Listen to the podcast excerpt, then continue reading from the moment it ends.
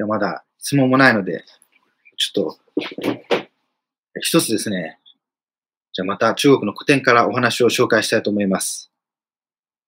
あ、さりさん、こんばんは。では、えー、一つですね、中国の古典からまた面白いお話を紹介したいと思います。昔ですね、2000、2500年前、老子、ラオズですね、老人の老に子供の子、老子という人がいました。その人の知り合いにですね、官僚の人がいたんですね。その官僚の人が相談するんです。私には息子が二人いるんだけど、老後はどっちを頼っていいかわからないんだと。長男の方はすごく頭がいいと。あ、違う。長男の方は少し頭が悪いんだと。おバカながちょっと抜けてる感じなんだと。次男の方はすごく頭がいいんだと。老後はどっちに頼ったらいいんだと。そしたらですね、老子はこういうわけですね。では、えー、その二人の行動を見てみましょうと。で、老子はですね、まず長男の方、ちょっとおバカさんの方の長男のところの、えー、ところにですね、まずテーブルにお金を置いてですね、お父さんを殴ったら、このお金を全部あげようと。優しく殴ったっていいんだよ。でもその長男は、ああ、無理です、できない、できないと。そんなことできないと。ちょっとな、ずつだけでこのお金は全部自分のもんだよと。でもその長男は、ああ、ダメです、ダメですと。一方で次男、頭のいい次男の方はですね、そのお金を見てですね、こう聞くわけですよ。殴るっていうのはどの程度殴ればいいんだいと。いや、そんな強くなくていいんだよ。ちょっとポンとやればいいんだよと。ああ、それなら分かったと。で、ちょっとポンと殴ってきてですね。殴るというか、ちょっとブツ叩く程度ですね。そのお金を全部自分で持ってったと。でその官僚のお父さんがですね、年老いた後、年老いた後には、その長男は、まあ、ずっと面倒を見続けたんですね。えー、でも、その頭のいい次男は、外にですね、ビジネスをしてると。外で仕事をやっていると。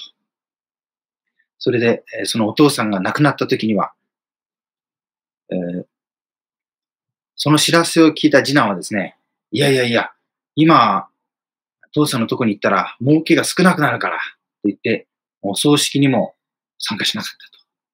こういう話ですね。人はその行動で見ればかると。これが老子の話でした。あ、Kindle で1年前に1万字マラソンを購入しました。いい教材だと思います。あ、サリさんありがとうございます。1年前に、ああ、嬉しいです。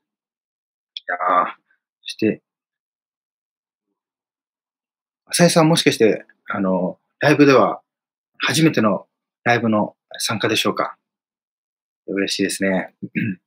皆さんもですね、ぜひ何かコメントとかでいろいろ話しかけてください。質問などあれば何でも聞いてください。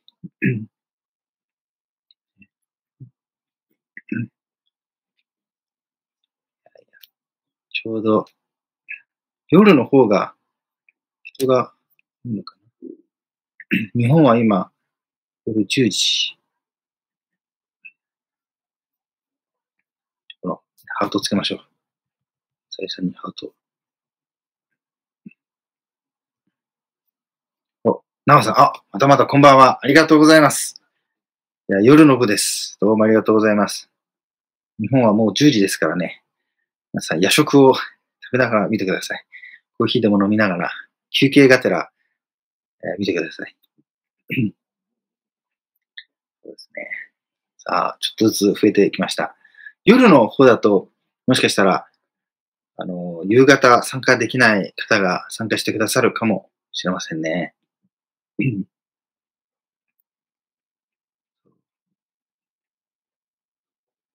で、なんだっけ。そうちょっと部屋が、ちょっとああれですけど、すみません。散らがってますが、こう、寝室で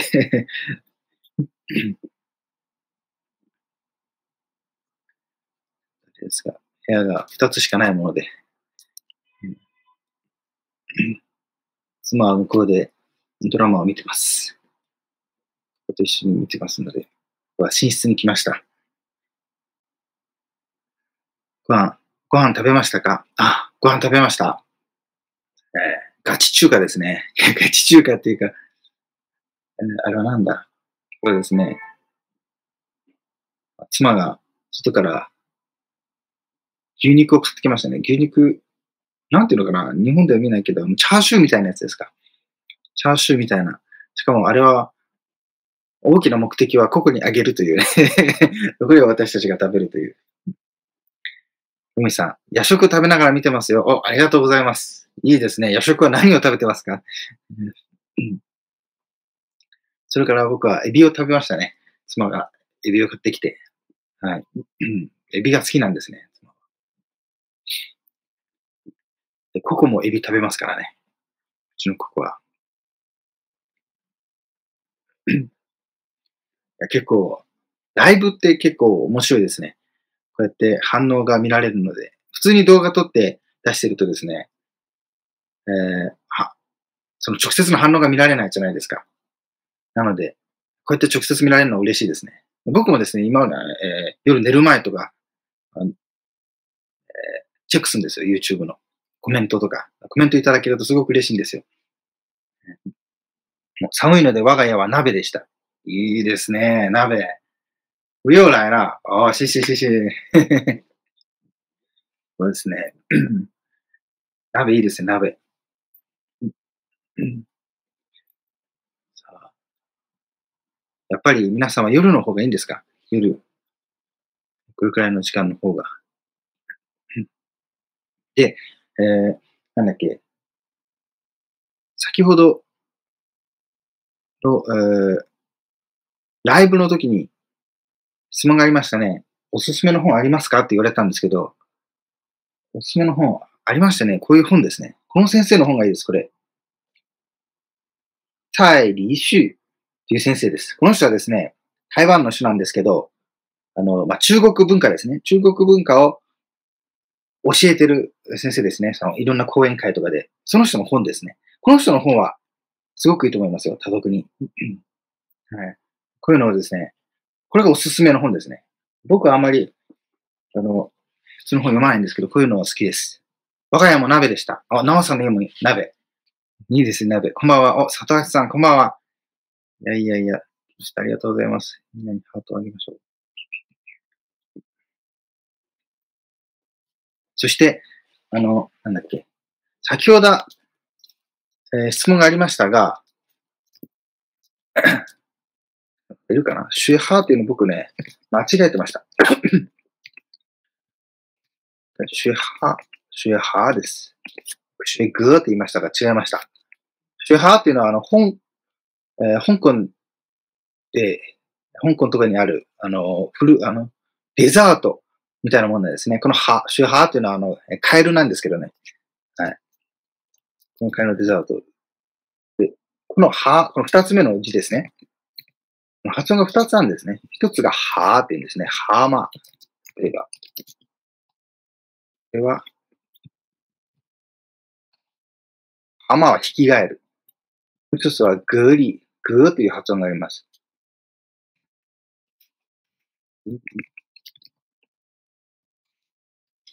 ぐりというのはハマグリ。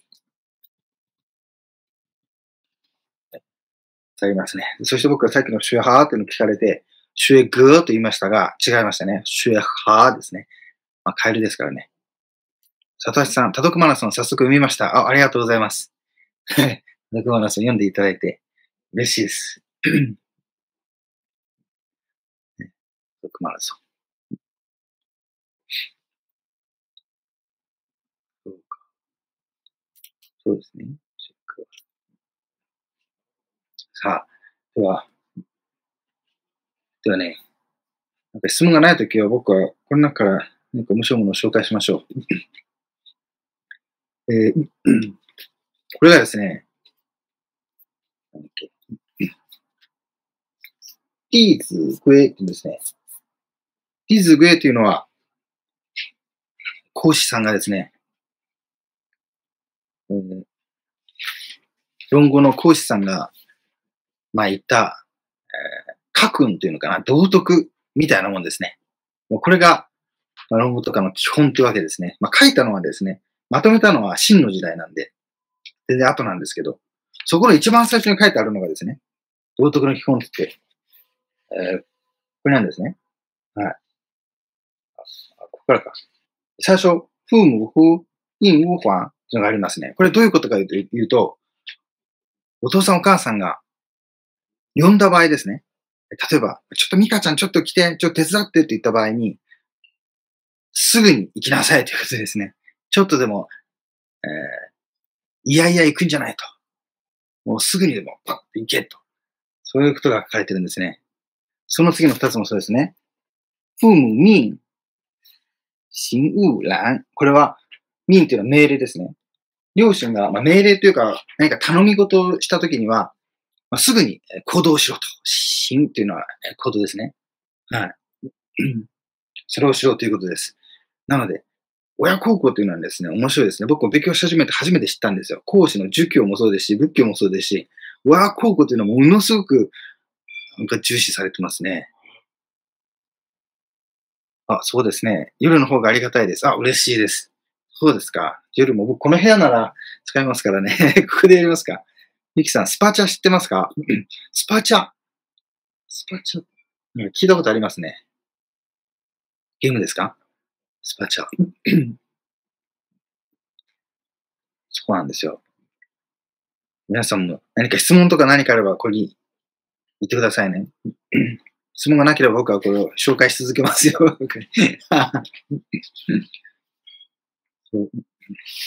まあですね、こういうね、古典を読んでですね、古典だと、なんか、なんていうか、いろんな道徳とかですね、面白いものがいっぱいありますね。うん。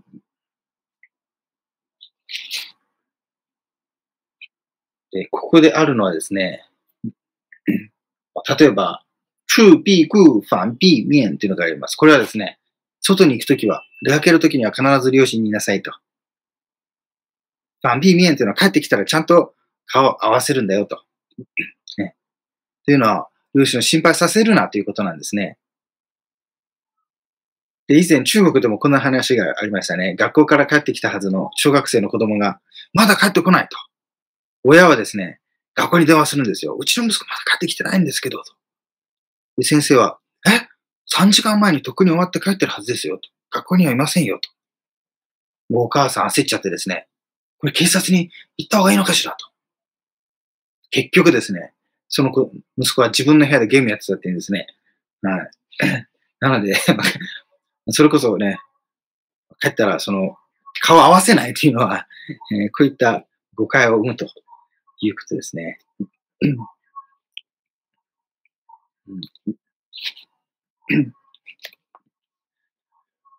他には以前も動画で紹介しましたが、こんな話がありましたね。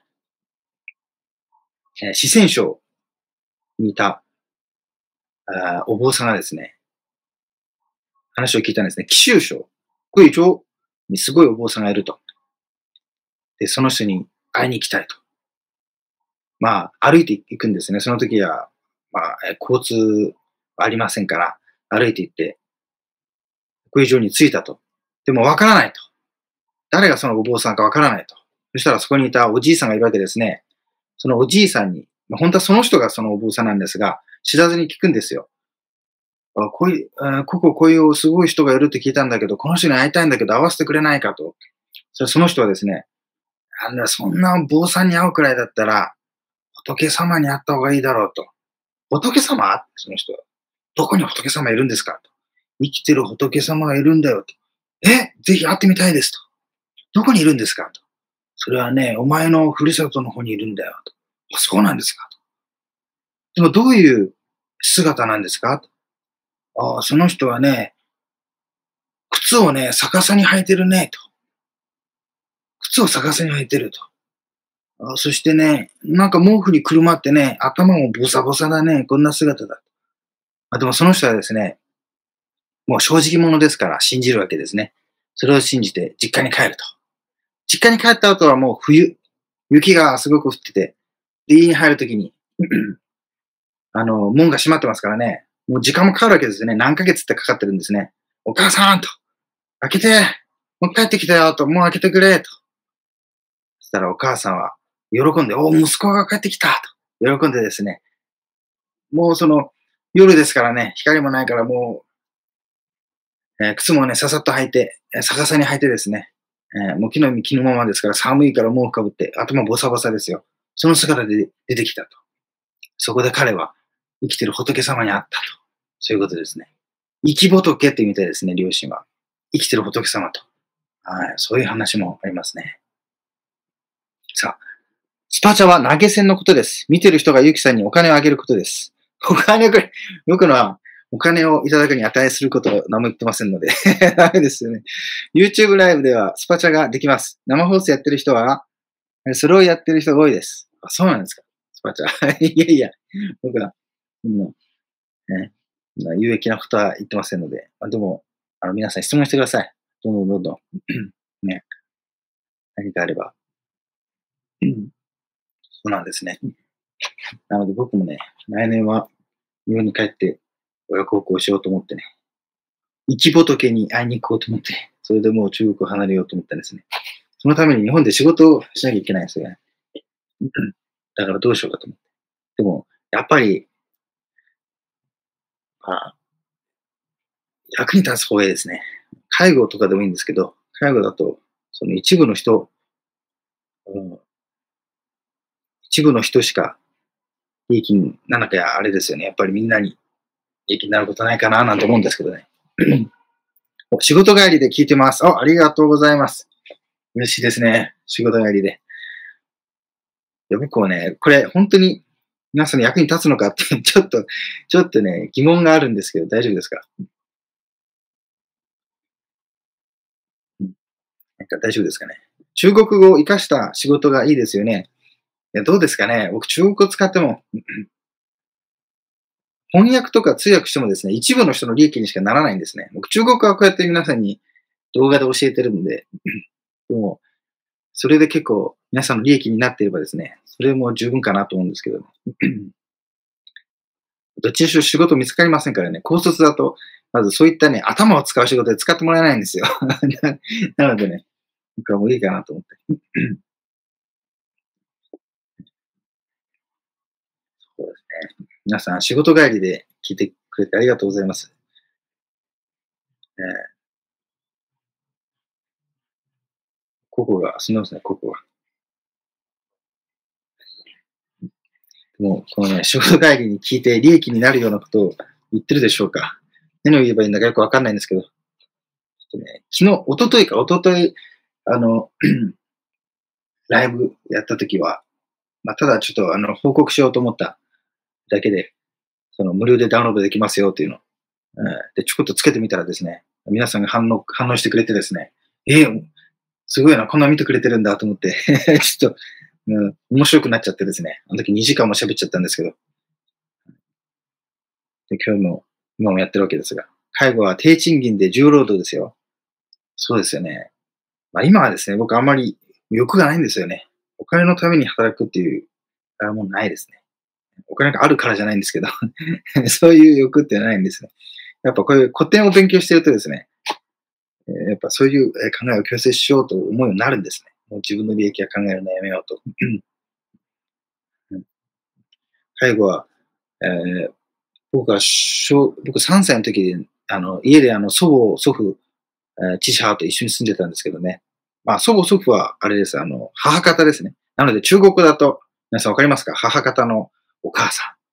ワイポーですね。ワイポー、ワイポー、それから母方のお父さん、ワイゴンですね。がいたんですけど、そのワイゴンがですね、脳梗塞で倒れましてね、3歳の時。で、えー、なんだっけ。その後は介護ですね。みんなで介護。なので僕はもう人生ほぼその介護してきてきてますからね。結構慣れてるかもしれません。日本は中国と違い、今は学歴重視ではないですよね。そうなんですかね。わかんないですね。僕だって、あの面接も行きませんでしたよ。いろいろ応募したんですけどね。コロナの前に妻を連れて、日本に住もうかっていう話になったんですけどね。ねちょうど見つかんないんですね。返事くれないんですよ。あの、なんだっけ。条件が大卒ですよね。いろいろ応募したんです、僕は。翻訳とかね、通訳とか。で、あれが必要、あなんだっけ、あの、HSK が必要とかあるので、えー、HSK 持ってますけどね、それでもダメでしたね。まず通れない。中国に行くにあたって、親御さんは心配しませんでしたか？ああ、心配しましたね。心配、えーしましたよ。うんまあでも、昔からジャッキー・チェンが好きだ、好きで、であれだったんで、まあ、そこはあれだったんじゃないですかね。そこまでじゃないっていうか、そこまでではないのかもしれませんね。行くんだろうな、みたいに思ってたのかもしれませんね。はい。あそうですよね。でも、僕はね、中国来る前にちょっと怖かったですけどね。まずイメージが湧かない。もう知ってるのは香港映画だけですから、香港しか知らないんですよ。うん、で中国映画はもう見たことなかったですし、で、その来る前に見たのが、あの、なんだっけ、初恋の来た道って知ってますか？チャンツイの。あ中国名はオーダーフーチン・ムーチンって言うんですけど、その映画。あど田舎の映画ですからね、こんな感じなのかなと思って。こんな感じなのか。その、あれ、あの、チャンイモの、チャンイモですか？の作品ですから、田舎の感じなんでね。あれくらいしかな、こんな感じなのかなと思ったんですけど。はい。なんですが、まあ最初怖かったですね。あと日本人っていうので、どうなのかなって。まあ、ちょっと怖かったですけどね。そうですね。まあ、あ、バウシュー、よく、あ、そうなんですかあれ、バウシュの小説なんだ。あ知りませんでした。オーダーフーチムチンっていうの。ああ、そうなんだ。ええおいさすがですね。よくご存知ですね。あれ、いい映画でしたね。初恋の来た道っていうの。なんで見たかというと、何かの番組で、あさだまさしさんがですね、紹介してたんですよ。はい、中国のいい映画とか言って。さだまさしがずっと好きだったんですね。中学生の頃が好きで。あの、よく家族で旅行してて、いろんな音楽をですね、集めてその編集して、あれしてたんですよ。あの、車の中で流すっていうのやってて。僕が入れるのはジャッキー・チェンとか。で、であとは弟いるんですけど、弟はビーツとか入れて、でね、父が何が好きかなと思って、うん、さだまさしかなと思って、さだまさしが、あの、その年代かなと思ってよくわからず入れて、よく聞いたらですね、ハマっちゃってですね、うん、ずっと聞いてましたね。えー、さだまさしさん僕はね、ちなみに、あの見たことありますね、本物。以前、東京の西武デパート来たんですね。池袋西武デパートに、なんとかライブ無料でやるっていうんで、僕はあの、おばあちゃんと一緒にですね、その時おばあちゃんいたんで、おばあちゃんと一緒に見に行きましたね。はい。で、その後、歌った後に、ね、さだまさしさんがですね、あの、ラジオを録音するというので、まあ、話すんですね。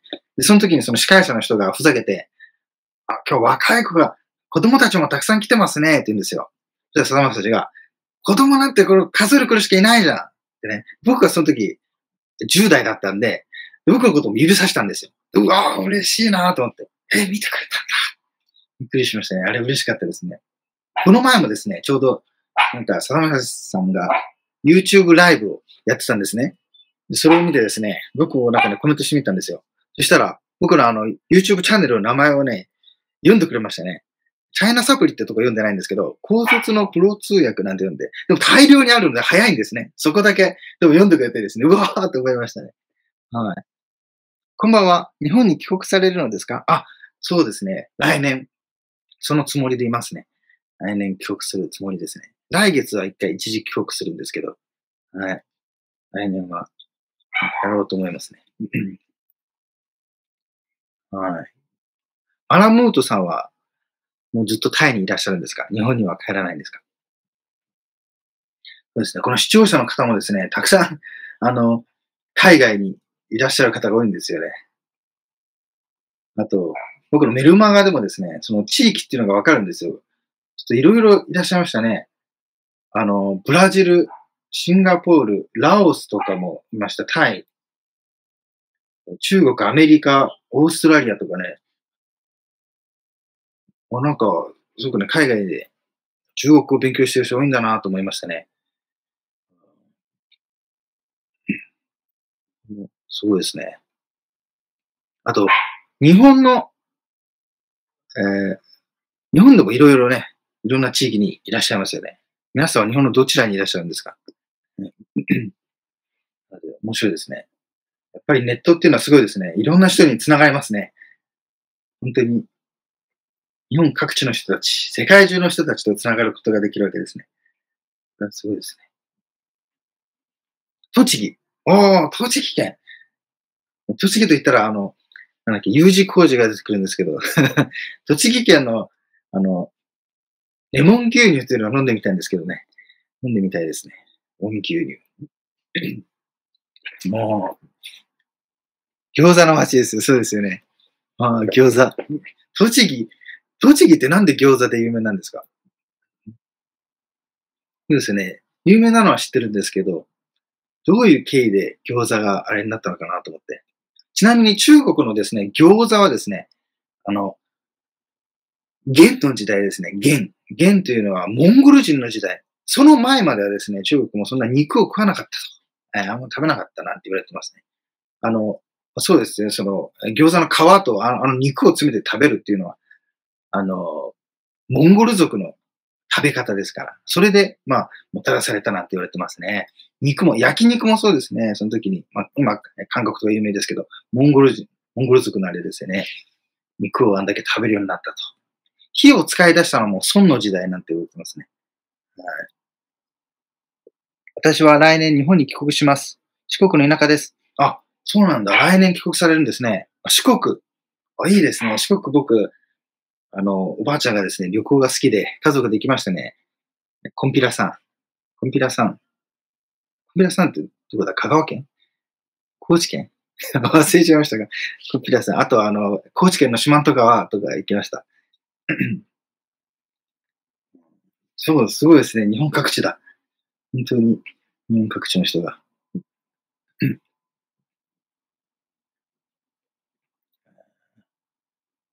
そうですね、いろいろ。日本は、そうですね。実は栃木出身の軍人が中国に出兵したことで餃子を知り、えー、帰郷後広まったことがきっかけです。あ、そうなんだ。ええー、そうなんですね。栃木出身の軍人さんが中国に出兵して、そこから広まった。ええー、面白いですね。あ、そうなんだ。京都にいます。あ、京都。今すごい観光客です。ああ、京都ですか。わあ、すごい。中国人の人も多いですか？やっぱり京都は。へ え。人類ですか？本当にいろんな人がいますね。いろいろなところから。うん、各地。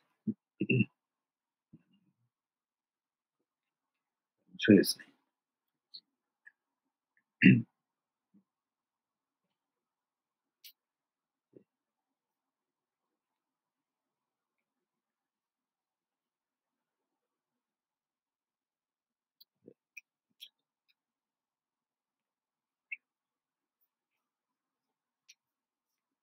やっぱり、そうですね。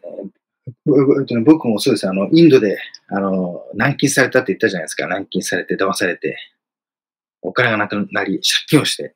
僕は、あの、日本帰ったわけですが、どうしてインドに行こうと思ったかというと、インドに行くと、その人生観が変わるなんて言いますよね。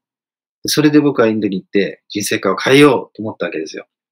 インドに行ったけど、そうなって帰ってきて、そしたら、その、シンガポールの友達、シンガポール人の友達に、えー、いろいろ話したんですね。そしたら、勇気と、僕勇気っていうので、まず世界を知る前に、まずは日本を見なきゃダメだよと。日本を知りなさい。日本はそんないいろんなところがあるんだからいい国じゃないかと。日本を見なさいって言うんで、そうかと。じゃまずは地元を止めてで、その他のところ行ってみようと。行ったことないところ行こうと思って。日本だとあれがありますよね。観光シーズンだと、リゾバっていうんですか、リゾートバイトみたいな住み込みで働ける場所があるんですね。そういうので見て、沖縄とかいろいろ見たんですよ。はい。どこがいいかな行ったことない、ないとこっていうので見つけたのが、山形県蔵王だったんですね。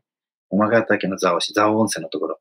温泉の旅館の、えー、まあ、シーツ張り替えたり、掃除したりっていうんで、で僕そこに行って、なんだっけ、で、そこで出会ったのが今の妻ですからね。そこで結婚してこっち来ました。すごいですね本当、縁ですよね。そう。で、そう、その時もいろいろ観光客の人とかいましたね。でも、あそこの人たちもよく知ってくれましたね。山形の人たち、すごく優しかったですね。うん、うん。そう、みんな親切にしてくれてですね。いい思い出ですね。これ山形の方いらっしゃいますか？ザオーの方いらっしゃいますか？山形にはいい思い出がありますよ、僕は。中国語が飛び交っています。ああ、そうなんだ。やっぱたくさんいるんですね。先日、中国人の友達に教えてもらいながら、皮から餃子を作りました。非常好吃。ああ、皮から餃子作ったらすごいですね。そう、中国の人は餃子皮から作りますからね。あれ結構面白いですよね。うん。餃子、そうですね。で、中国の場合はですね、餃子そのまま食べますからね。あの、ご飯と一緒に食べないですからね。それは向こうの人びっくりしますね。中、あの、餃子が主食なわけなんですね。なので、ご飯と一緒に食べてるとみんながええと思うらしいですね。はい。よくは昔の映画とか見るとそうなんですけど、例えば、文化大革命時代とかね、1978年とかですから、あ、あ違うか。あ、いいのか。えー、68か78ですけど、えー、その間の時代の映画とか見ると、お弁当ですね。お弁当っていうのはこの、まあ、小さい入れ物の中に餃子が入ってるだけとか、そんな感じですからね。昔から食べられているんですね。あ、コキさん、あ、ありがとうございます。いつも拝見しています。例文の音声は奥様の録音した声だったんですね。コンピューターの音声だと思っていました。奥さんもとても協力的でありがたいです。あ、ありがとうございます。あ、コキさんも、いつも、えー、コメントくださってありがとうございます。インドのトイレには紙がないって本当なんですかね？手で拭くって聞きました。そうですね。あの、どうなのかな？多分そうだと思うんです。僕はあのずっと軟禁されて車の中にいたんでわかんないですけど、僕はあの行ってから2日目で帰りましたからね。2日目でに逃げて帰ってきて、その間ずっと換気されてたわけで、3日目か。なので僕はあの他のところ全然見てないんですよ。あそこは行きましたよ。なんだっけ？タージマハル。あそこに、えっ、ー、とね、連れて行かれて、あの、なんだっけ？あんなんかぐるぐる回らされて、で、その後僕あの、賄賂払いながらお金あったんで、運転手を、運転手にお金払ってですね、ちょっと空港まで行けと。でもその、ちゃんと行かないんですよ、空港まで。途中で曲がったりですからね、お金渡してね。えー、大変でしたよ。あの人は、僕のあの、Facebook でね、しばらくずっと連絡来たりしましたからね。何なんだろうと思って。うん、まあでも手で拭くとか、そう、僕見たんですよ。ネットとかで見て、そういう体験がしたくて行ったんですけどね。トイレも行かずです、僕ね。トイレも行かずあれでしたけど。何も見ず帰ってきたというね。インド。インドに縁がなかったんです、僕はね。インドに行って人生変わりましたか？人生観変わりましたか？人生観変わったかなどうだろう短すぎましたね。人生観変えるには短すぎましたね。はい。そうです。又来了。山形市、おおマジですか？山形県出身、ヒデさんは山形県出身。蔵王の方ではなく、海側の生まれです。あ、そうでしたか。わあ、山形。僕は山形にお世話になりました。青春で。山形好きです。山形の。で、そう、あの時の働いてたあのおじさんたちみんなにすごく優しくしてくれましたね。あの、なんだっけ。で、そこにあの中国の人がいたんですよ。中国の実習生。研修生って言うんですか？その中の一人が妻なんですけど、みんなね、日本語ほぼできない。で、その中間、仲介業者みたいなのが連れてくるんですね。日本語できない子連れてくるんですよ、わざわざ。わざと。で、そこから、僕が働いてた時は、時給800円、850円かな？それくらいで、1ヶ月働けば20万くらいあったんですよ。えー、妻とか中国人たちは中抜きされてますから、月5万円。で、よくしてくれたそのおじちゃんたちに話したんですね。月5万くらいしかもらってないみたいです。なんて言ったら、ええー、って。でもホテル、旅館側はちゃんと渡してるのにと。で、ある時、その、仲介業者の人が来て、あの、来るって言うんで、で、その中国の人たちに頼まれて通訳してくれないかと。僕は通訳したんですよ。そして、ちょっと聞いたんですね。もらってるの少ないんですね、とか。で僕は中国語できるので、向こうもちょっと、まあ、あの、不都合だったらしくですね。まあ、最初はですね、ちょっと、あんな感じで、一緒に働かないかみたいに言ってきたんですよ。はい、名刺かなんかくれて。えー、協力したら結構稼げるよみたいなこと言ってきてですね。で、その後ですね、僕が、まあ、断ったらですね、なんか後ろには怖い、バックには怖い、なんとかがついてるんですよ。で、ここの、あの、バイト募集した時にあなたの住所と電話番号とかいろいろ書いてますよね。それはもうすぐわかるんですよ。と脅されましたからね。怖かったですね。ですけどね。なのでそうなんですよ。なのでわざとね、そういう日本語がほとんどできない人を連れてくるという。えー、あれは大変です。佐藤さん、台湾に11年いました。わあ、すごいですね。台湾のどちらにいらしたんですか？台湾いいですね。僕もあの台湾に住みたいんですけどね。台湾に住むなら、台湾とかですね、タイとかいいですね。シンガポールもいいんですけどね。シンガポールは高いですからね。行ったことあるんですけど、高かったですね。台湾いいですね。台湾夜市もありますし、台湾いいですね。ネットも自由ですからいいですね。ここはちょっとネットが不便ですからね。僕もこの YouTube をつけるのに、この VPN とかいうのを使わなきゃいけないんですよ、これ。お金払わなきゃつけられないというね。全部ブロックされますからね。サリスさん、日本へ完全帰国されるご予定とのことですが、ココちゃんも代動されるのですか？そうですね、もちろん。で、これ、びっくりすると思うんですけど、ココを連れていくときにですね、僕はあの、えー、荷物として預けたくないんですね。妻も言うんですけど、まあ、心配じゃないですか。で、そこの、その、機内に持ち込みたいと。でも、えー、機内に持ち込める会社が、大韓航空だけで、でも大、あの、あとアメリカの会社かな？大韓航空だと7キロまでなんですね、犬の大きさ。でも、えここは8キロ、9キロなんですよ。はい。なので、ダメなんですよ。で、他にどうするかっていうと、なんか中国の業者がありましてね、そこを通せば、その、上に乗せられるんですけど、それを、なんだか、まあ、ズルをするんだと思うんですけど、あの、サービスドッグみたいな、手で連れていくらしいんですね。でそれでですね、1万5千円かかりますからね、30万かかるんですよね。高いなと思って。それしかここないんですよね、もし行くとしたら。水餃子と豆浆一緒に食べますよ。あ、そうなんだ。水餃子と豆浆豆乳ですね。あ、そうなんですか？台湾ですかそれ？こっちでは朝ごはんで食べるってことですか？豆浆があるってことは。そうなんだ。台湾はいいですね。美味しいものいっぱいあるし、あの、朝ごはんでトーストのお店があのよくあった記憶がありますね。あの普通のトーストなんですけど、まあ、そこに、まあ、チーズがあったり、えー、なんだ、卵焼きとか目玉焼きがあったり、普通のトーストなんですけどね。まあ、そのサンドイッチみたいな、そういうああの朝食屋があるんですけど、結構美味しいですね。ああいうの、美味しいなと思いましたね。樹氷をご覧になったんですよね。あれは圧巻です。そうです。樹氷見ましたね。樹氷、あの、山形で、あの、スキー場だったんですね。その木ですね。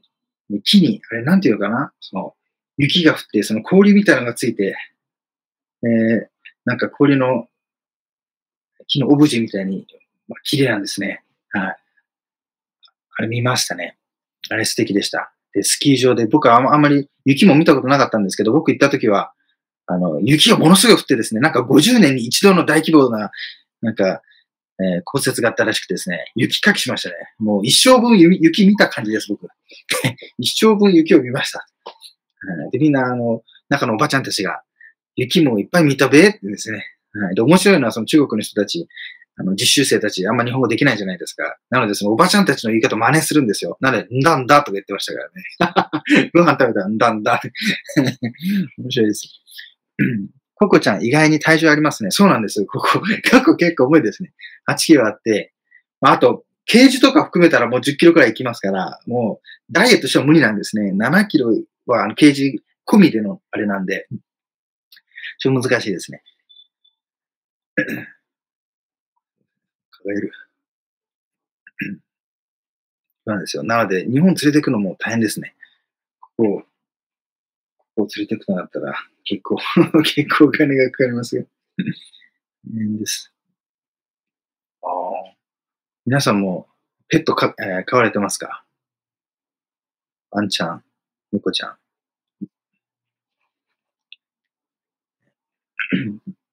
やっぱ、そうですね。やっぱ、心配ですね。やっぱり、その、こっちのですね、あの、有名な芸能人、中国の芸能人も、あの、すごくワンちゃんを大事にしてた人がいるんですね。女性の。で、その人も、あ、あの人です。あの、日本でも有名になったと思いますけど、こんにちはお母さんという映画、知ってますか？そこの主演のちょっと太った女性。あの人が、あの、ワンちゃん。なんだったっけなあの、ビションフリーゼかなんかかな？が好きでですね、すごく大事にしていたと。うん。いつもあの、なんかの番組に持ってきたりするんですね。だけど、ある時国内の移動ですよ。その飛行機に乗って、その、まあ、ワンちゃんを預けますよね。その荷物として預けると。はい。で、それ戻ってきたら死んじゃってたっていうんでね。もう、大変ですもう、その、すごく悲しんでましたからね。そういうの見るともう、わあ、もう怖いって、もう無理だ。それは嫌だってなりますよね。はい。奥様と一緒に辞表を見たんですね。ロマンチックですね。あ、そうですね。辞表。そうだ、そうです。えー、妻もですね、初めてあんな雪を見たって言ってましたね。うん、いやそうですね。懐かしいですね。山形。いいですね。うんそうですね。まあ、皆さんも日本各地でいらっしゃって、すごいですね。やっぱ面白いですね。こうやって日本各地の人と繋がれると。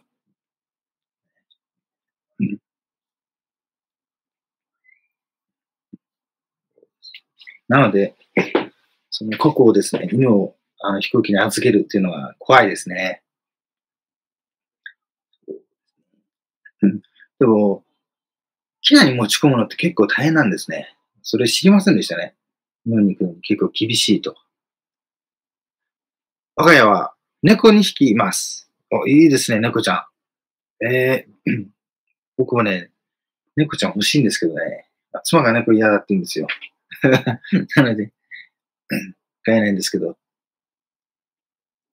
猫ちゃんはですね、中国でも人気ですね。で、中国の場合はですね、タオバーで売ってるんですよ。タオバーで犬とか売って、郵送してきたりしますからね。あれはすごいですね。こっちはもう、あの、ものすごい勢いでは養殖、繁殖させるんですね。いや、それで、あの、まるで物みたいに扱いますからね。例えば試着した場合ですね。到着して、その猫ちゃんが死んじゃってたら、連絡したらもう一匹送りますとか書いてあったりしますからね。その注意書きかなんかに。怖いですね。なので、ちょっとあれですね。こうね、その、犬を飼う前はですね、こんなに、うん、なんていうかな、こんなに、まあ、人間みたいに接すると思いませんでしたね。今一緒にベッドで寝てますしね。あと、最初はですね、犬の、えー、うんちとか触るのを上へ、ええー、とか思ったんですけど、もう慣れるもんですね。ちなみにその、えー、中国語で何ていうか知ってますか？犬とか猫の飼い主。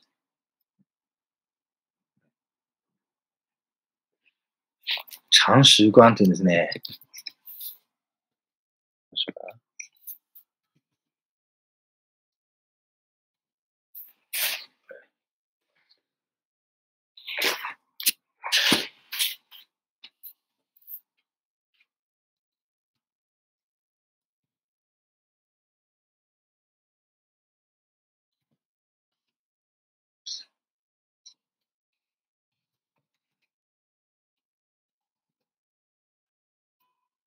うん。こ拾いってことです。はい。うん。こ拾う。それが、まあ、犬とか猫の飼い主のことを言います。ちなみに、日本の賃貸住宅だと動物不可のところ多いですが、中国はどうですか中国は多分あん。まないですね。動物不可っていうところは。あん。ま聞きません。ね。なので、まあ、どこでも大丈夫なのかな？そんなように思いますけどね。でも、怖いのはですね、最近話題になったのは、中国の管理人がいるじゃないですか。ちょうどマンションの管理人とか。その人たちがね、犬嫌いな人は、うん、毒の入ったそのソーセージとかわざと置いてですね、犬殺すんですよ。これは、うちの場合ですね、妻がその犬のそのチャットグループみたいなのあるんですね。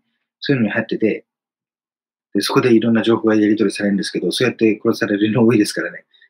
不思議なもの食べて死んじゃう。で、そして動物病院が警告出したりするんですね。最近こういう事態が起きてますと。あの原因不明の嘔吐、それから死亡なんて言って怖いですからね。えー、そんなことしたりしますから、そうなったら怖いんですね。最近だとその、えー、杭州のオリンピック、オリンピックじゃないか。の、アジア大会か、アジア大会で、杭州繁盛ですね。あそこでその犬の取り締まりが厳しくなって、その、毒物が入ったものをまく人が多くてですね、犬が死んだっていうのが結構ありましたね。他には、その、送られてくるドッグフードとかの中に何か毒物かなんか入れる事件があったりしましたね。なので今回ですね、あの妻があの、ここ用にですね、あの骨、あの、骨のなんか棒みでスティックみたいなの買ったんですね。で、それ送られてきた時には、その、えー、ペット用品だとわからないような放送で送られてきましたね。はい。なので、危ないんですかね。ちょっと怖いですね。そういうのもあります。中国だと、不可解な事件というかね、あまり聞かないような事件も多いです。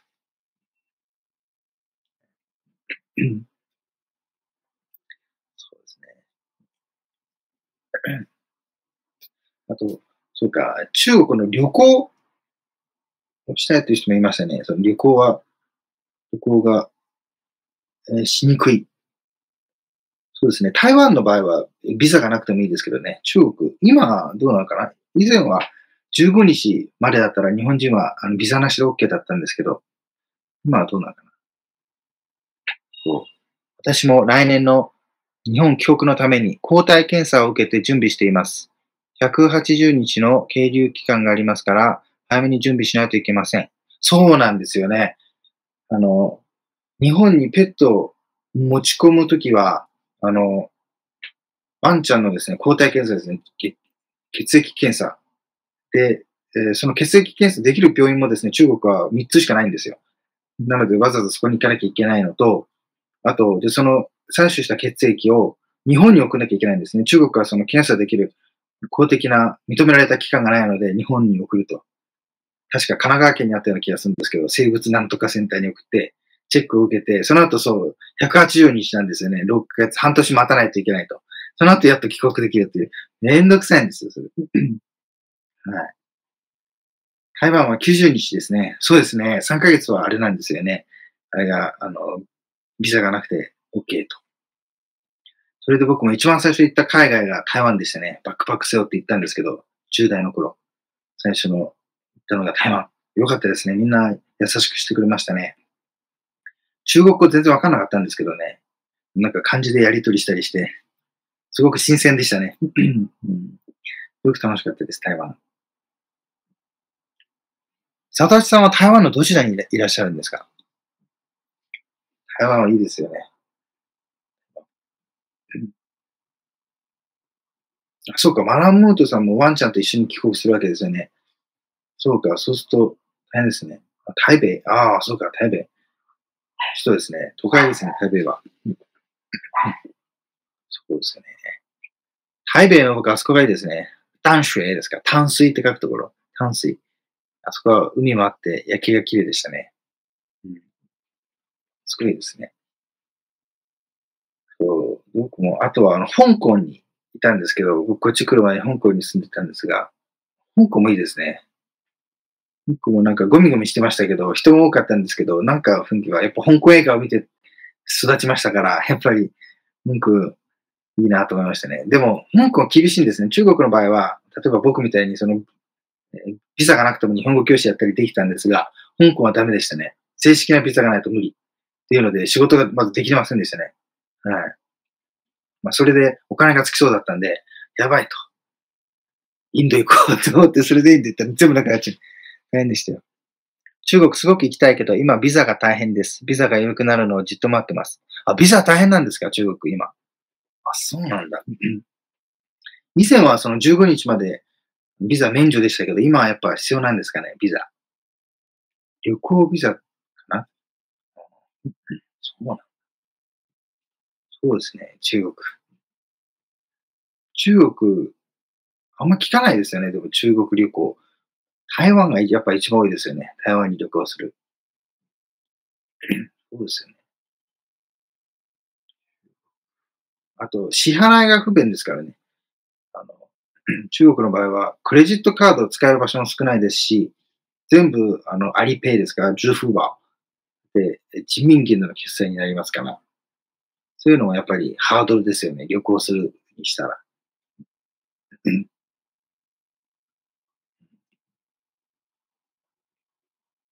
僕の以前の、なんだっけ、ロシア人の友達がですね、言ってましたけど、あの人いろんなとこに行ったんですけど、中国で。どこが一番良かったですかどこもチャーブドとか言ってました、意外にですね、その都会の方がですね、あの、ある店とかっていうのはほぼ同じだったりするんですよ、今。僕いろいろ言ってもですね、お店とかがですね、全部チェーン店が多いんですね、中国の場合。なので、チェーン店のお店が多いので、その景色っていうのはほぼ同じなんですね。色とかね、看板の色とかなぜか知らないけど、ほぼ同じ感じなんですね。はい、僕は印象では、あの、関東省ですね、广東の方ですね。あそこはやっぱり、あの、雰囲気中国っぽくていいなと思いますね。うん。あそこは、あの、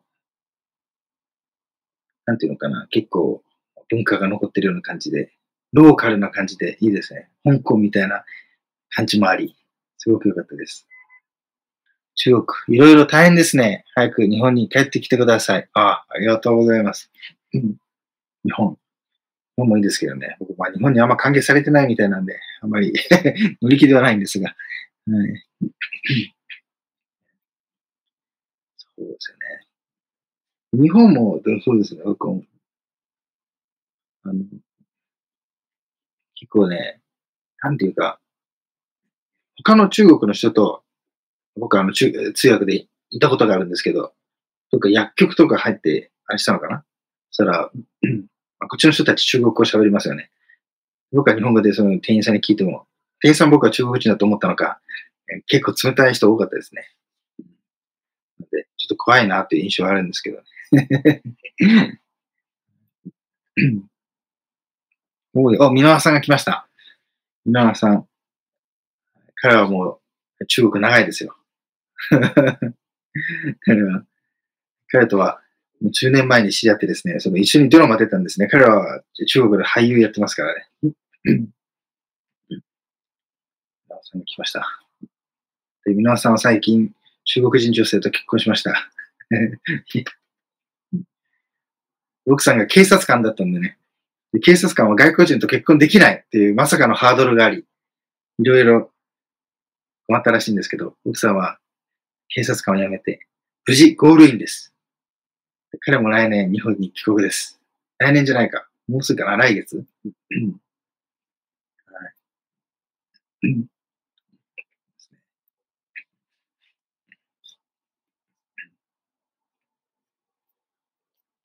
やっぱ日中夫婦とか日中カップルっていう方も多いですね。たまに連絡来ますけど。好きな人が中国人、台湾人っていう人も多いですね。皆さんいますか？そういう人。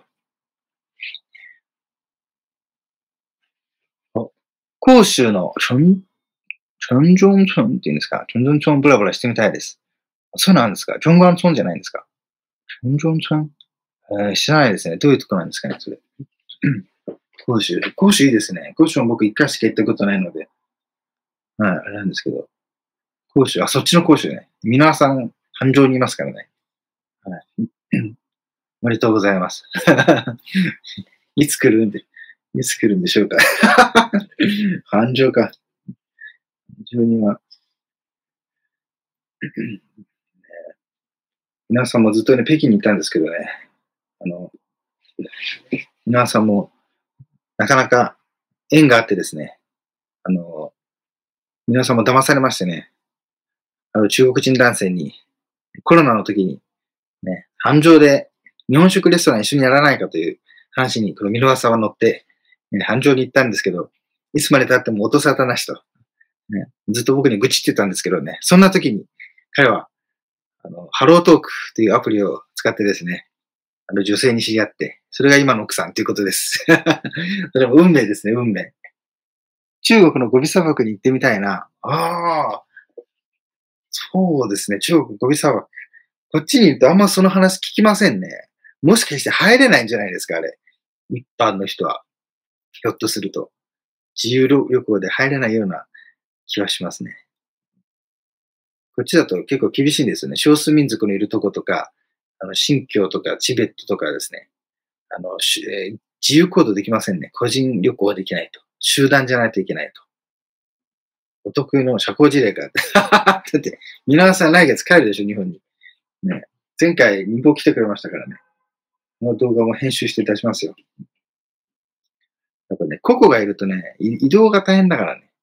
皆さんの繁盛まで。だって、ガモティも乗れないし。小木さんは新疆とかチベットとかもいいですけどね、やっぱり、えー、個人で動くことできないんですね。僕もチベットに行ったっていう人の話聞きましたけど、その車で移動するにも後ろから車がついてくると。で必ず、あの、実名で登録しなきゃいけないと。ID カードありますからね、ID で登録しなきゃいけないと。いろいろ、あれなんですね。なかなか厳しいです。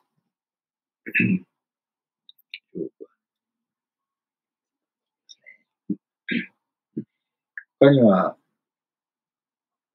えー、中国だと、あとは、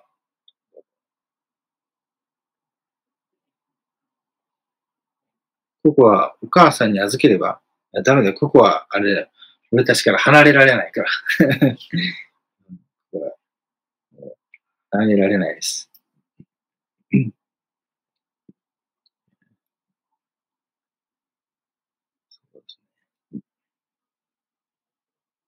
おみちゃんの実家に預ければいいんでしょ。あだから、離れられないって、ここは。班長、皆さん行かないよ、繁盛。行きませんよ。うん、皆さん最近重慶にいましたね。チョンチン。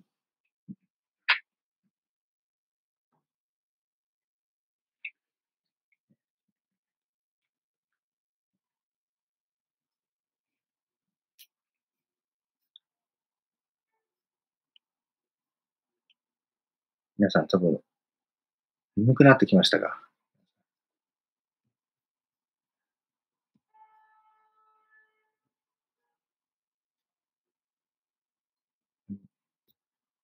これはですね、後でこの動画が残りますからね、やっぱり、こう何か有益なことを言った方がいいですね。箕輪さんは、箕輪さんの奥さんが警察官ってことは、奥さんのお父さんは結構偉い人なんですかね？あ、その可能性ありますね。偉い人かもしれない。では。ね、警察官。警察官すごいですよね。なんか体力検査とか、体力の試験とかもあったらしいですね。中国に入国の際は、今も要ビザですよ。あ、そうなんですか？知らなかった。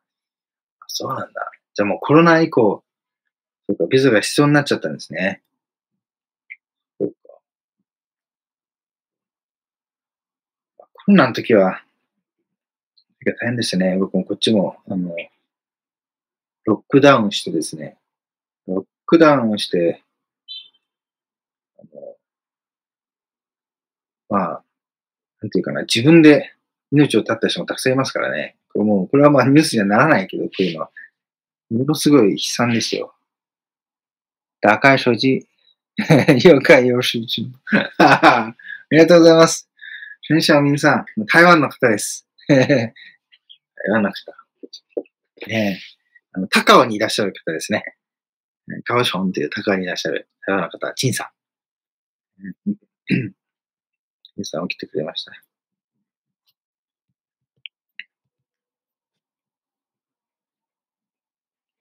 これもですね、皆さん何か質問とかあれば何でもしてください。何か勉強のことでも。すごい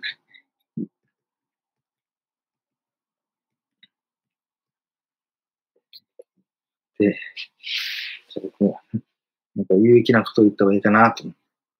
これなかなかライブっていうのはちょっと難しいですね。動画撮るときにはですね、台本とか準備して、それ喋って、編集していらないとこ切りますからいいですけど、これだと、ライブだと全部残りますからね、考えてるときとか、ちょっと、ですね。中国への個人旅行は敷居が高いんですね。ああ、そうですね。ビザ。まあ、ビザ取れば、上海とかそういうとこはですね、まあ、個人的に旅行できますね。まあ、そうか、支払いとかそういうとこはめんどくさいですね。そう考えるとそうですね。なんかいろいろ厄介ですね。中国に来るのは。厳密に言うと、神さんは警察官ではないよ。あ、警察官じゃないんですか？交通警察ですか？警察官のアシスタントをやってただけ。あそういうのもあるんですか？警察官アシスタント。公務員ではない。ああ、なんかいろいろあるんだ。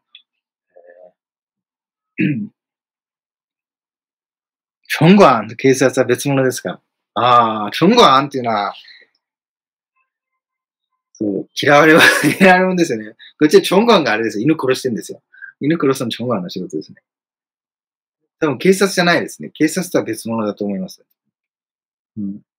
おじちゃんたちがチョンゴアンって言って、えー、例えば道端で、あの、果物を売ってる人たち、それを始末したりですね。僕の妻のお父さんもそうですよ。昔は果物を売ってたらしいんですけど、あの、牛分まで妻が子供の時、その時はそのチョンゴアが来て、注意したり、そのスイカを叩き割ったなんて言って今でも覚えてるとか言ってましたけどね。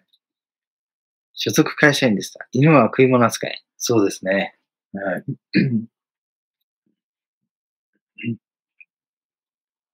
そうですね。ションゴアンっていうのは、冷たい人が多いような感じがしますね。うん。あとは、ここでまあホームレスの人たちですね。がコロナの前はいたんですけどね、そこの近くにお寺があるんですけど、そこの下にいたんですけど、コロナの後も一人もいませんからね。まあそういうのを仕切ってるね、その組織があるとか言ったりしますが、どうなんでしょうかね。全部がそうなのか、もしくは一部なのか。そのわざと物乞いさせたりするっていうのはありますね。誘拐して、あの、わざと障害者にするわけですね。それでその物乞いさせると。もしくは借金を知ってる人ですね。弱みを握られてる人がそういうことやらされると。はい。そういうのは映画でもありますね。あの、マンダオっていう映画があります。中国では禁止になったんですけど、YouTube でも見ることができますよ、これ。これはですね、子供ですね、子供。マンダオという映画。これはあの、子供を物乞いさせるという映画ですね。まあ、中国では上映禁止ですね。で YouTube であるので、これで調べると中国字幕で見ることができます。そうですね。で、その、マンダオっていうのは、ヤン？リアン導演ですね。リアンというあの監督。この人の映画は、もう一つマンシャンというのもあります。マンシャンというのは誘拐ですね。誘拐。女性を誘拐して田舎ですね。田舎のお嫁さんとして売るというのは今でもありますが、まあ、それを題材にした映画ですね。あとはマンチンというのがあります。マンチンというのは、あの炭鉱ですね。炭鉱で働く人たちで、わざと殺すんですよ、炭鉱の人をですね。です。新人とかですね。殺して、自己扱いにするんですね。自己扱いにしたら、その会社がちょっとお金で解決しようとするんですね。あの、慰霊金みたいなの。です。まず、えー、それを騙し取るみたいな事件。そういうのがあるんですね。で、そういうのを、まあ、映画にしてる監督なんですね。でも中国では禁止ですね。中国では、まあ、干されますよね、こういう人は。はい。こういう映画はですね、やっぱり社会的な映画結構いいと思いますね。結構ですね、いい映画っていうのはまあ中国は禁止されますからね。社会的な映画というのは口ではまあ、いろいろ禁止されてるようですね。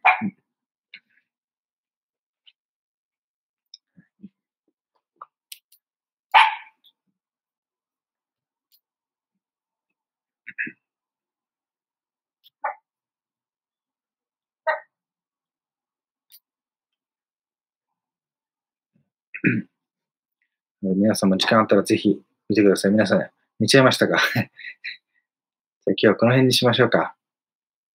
じゃ皆さん、また次回お会いしましょう。おやすみなさい。ありがとうございます。遅くまで。さよなら。